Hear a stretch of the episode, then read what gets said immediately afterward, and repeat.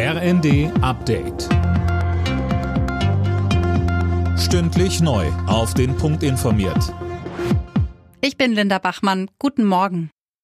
Bei der Reform des Einwanderungsgesetzes knirscht es weiter innerhalb der Ampelregierung. Der FDP stößt vor allem übel auf, dass die Pläne von Innenministerin Faeser auch das Staatsbürgerschaftsrecht ändern sollen. Imme Kasten, worum geht's da? Ja, die Pläne von Feser sehen ja unter anderem vor, dass Ausländer nach fünf und nicht mehr wie bisher acht Jahren Aufenthalt einen deutschen Pass bekommen können.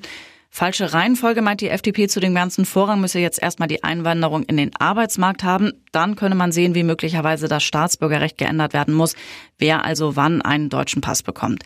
Morgen berät die Ampel über das Vorhaben. Das 49-Euro-Ticket wird offenbar noch später kommen als bislang angenommen. Weil noch viele Fragen offen sind, geht Oliver Wolf vom Verband Deutscher Verkehrsunternehmen von einem Start am 1. Mai aus. Das sagte er der FAZ. Heute beraten die Verkehrsminister.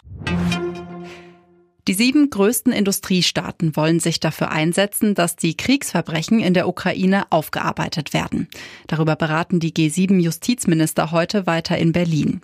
Sönke Röhling, da geht es aber nicht nur um das Massaker von Butscha im April. Nein, das ist nur einer der bekanntesten Fälle, aber auch an anderen Orten soll es zu russischen Massakern gekommen sein. Die ukrainische Generalstaatsanwaltschaft führt mehr als 40.000 Verfahren im Zusammenhang mit Kriegsverbrechen, wie es heißt. Das Problem, die Ermittlungsarbeit im Krieg ist äußerst schwierig. Wie Buschmann sagt, will Deutschland deshalb helfen, die Untersuchung besser zu koordinieren. Das werde allerdings viele Jahre oder sogar Jahrzehnte brauchen. Portugal steht im Achtelfinale der Fußball-WM. Das Team setzte sich am Abend mit 2 zu 0 gegen Uruguay durch. Außerdem eine Runde weiter ist Brasilien nach einem 1 zu 0 Sieg gegen die Schweiz. Und die weiteren Ergebnisse Südkorea-Ghana 2 zu 3 und Kamerun-Serbien 3 zu 3.